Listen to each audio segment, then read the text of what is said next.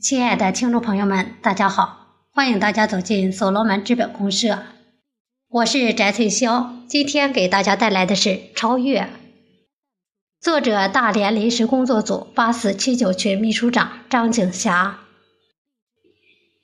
进入所罗门以来，我一直想写一篇关于自己在所罗门里学习、成长、超越的这个话题的创客说。可是每次起笔，又不知从何说起，总是思绪万千。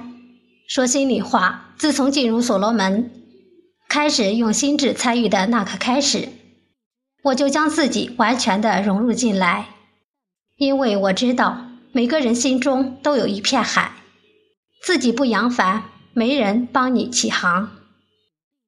进入所罗门学习也有八个月了，这个过程对我而言。前期是痛苦的，因为当我最初看启示录的时候，味同嚼蜡，茫然不知。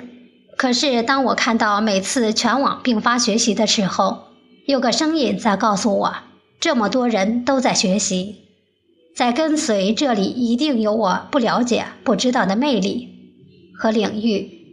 正是这种感觉，让我知道了自己想要前行。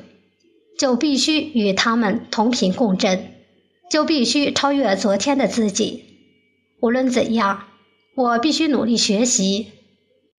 因为邵丹老师说过，解决问题的方式有两种：要么遗忘，要么穿越。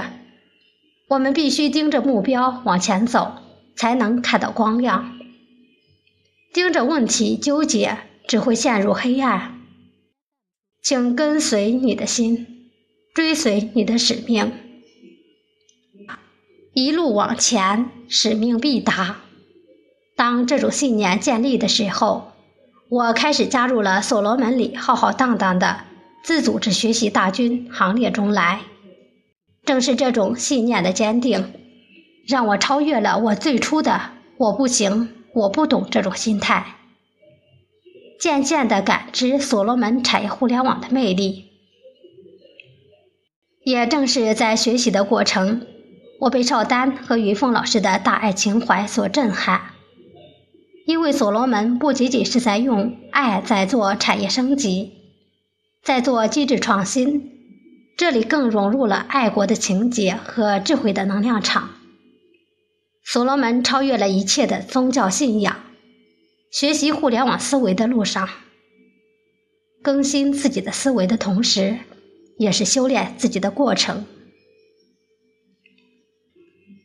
在所罗门前行的这段路上，真的需要不断的调整自己、修炼自己，因为只有这样才能跟上系统的步伐。但是这个过程也是磨练自己的意志，让自己穿越成长的旅程。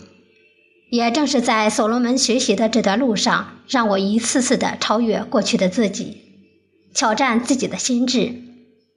我记得，当我第一篇创客说没有发表的时候，那一刻我否定了自己，给自己的内心设限了。我认为自己不适合这个领域，甚至认为自己与所罗门无缘。可是，当我看到众多的创客说产生的时候，我在不断的问自己：难道我真的不行吗？这时候，我又开始了启示录的学习。当我看到邵丹老师讲的进入所罗门必须空杯、敬畏、谦卑的时候，我让自己沉淀下来，重新整理思绪，不断的调整自己的心态。更重要的是。我开始反复去读《创可说启示录》，通过学习，我知道邵丹老师要做的就是中国式独一无二式，因为他说过，互联网时代我们唯有超越，其他别无选择。正是这种信念，让我再次的超越自我的互联网思维的旅程。也正是这个过程，让我知道自己在不知不觉中。已经在内心种下了互联网思维的种子，并且开始发芽。我知道我已经全身心的用爱融入了百万大军互联网思维革命的浪潮。因为所罗门已经在我的内心生根发芽。当我开始用心智感知到所罗门是在做机制创新，是在做社会型共生体系的时候，内心由衷的对邵丹老师震撼。只有独一无二，才能不可取代。彼得·蒂尔是硅谷著名的投资家，《从零到一》的作者。他认为，能在标准化教育下形成和他人不一样的想法是非常难得可贵的。从零到一的创新，必然属于那些能独立于主流思潮之外的。富有智慧和勇气的思考者和行动者，为了追求社会认同而去迎合主流的人，反而会被时代所忽略。邵丹老师的“只有唯一，没有第一”，鼓励我们忘记社会认同，尽管去做酷的事情，重新发现事物的价值。这个价值，所罗门正在践行。这也是所罗门在超越社会现有的价值和常态。当我看到所罗门在用信用打造价值体系、创造未来的时候，我庆幸自己没有放弃，能够继续学习超越过去的思维和理念，让自己成长，心自由，一切自然绽放。我在努力中找到了这种绽放的感觉。于是我又拿起了笔，开始了创可说的写作。这次我放空自己，重新给自己植入一种新的思维理念，就是我在用心跳云端的舞蹈。我就是那个学生，我在用心写日记，写自己的感知。我开始阅读大量的创客说，我在这里寻找自己的开悟灵感。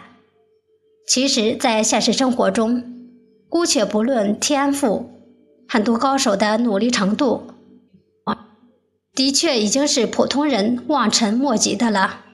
他们都在不断的超越自己。欧阳修是北宋卓越的政治家、史学家和文学家，被列为唐宋八大家之一。苏轼曾在《东坡志林》中记录了这样一件事。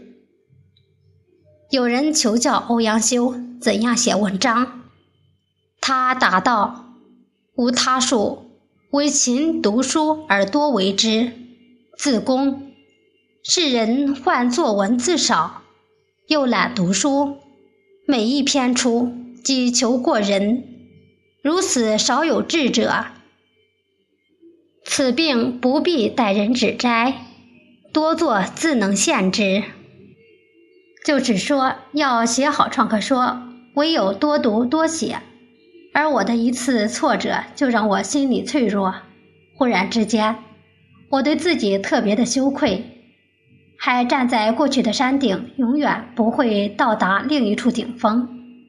我不断的给自己更多坚持挑战，超越过去思维写作的能力，因为我知道好的创客说是学习感知的简约总结。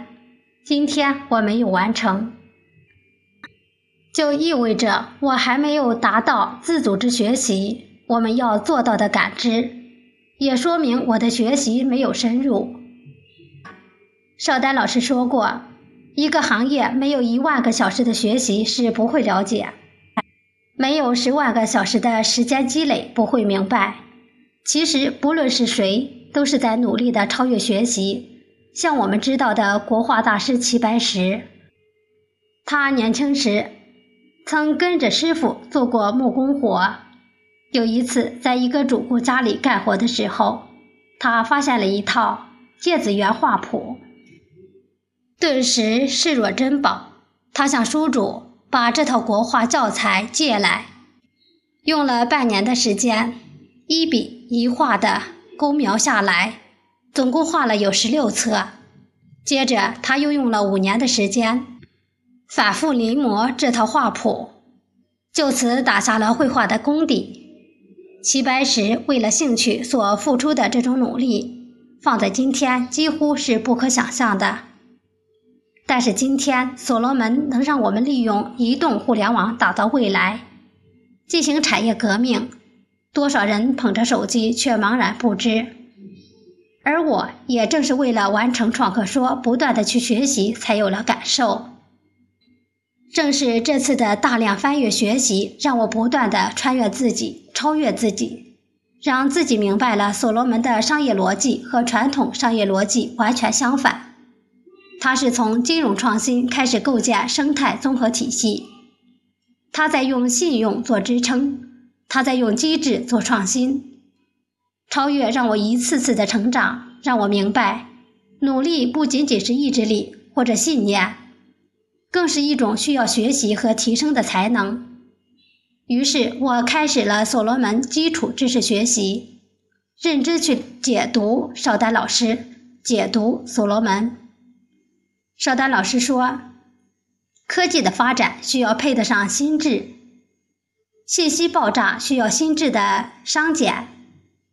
另一方面来说，有机就是有序，有序才能含增。产业互联网是共同的目标，却是我们各种的修行。请伙伴们学会包容的智慧，只有化解问题，才能获得成长。所罗门是一个修道场，在这里你可以真正的提升自己。这里修炼的是你人生的格局。做人的气量，更能修你如何做人。我们常说世间万物没有绝对的对错，只是角度的不同。在这里，你可以看到人生百态，唯有用爱来凝聚、来链接。所罗门的大爱情怀让这些来自不同领域的人聚在一起，这是一个唯有所罗门才能创造出来的家。这个家让世界变小，让家变大。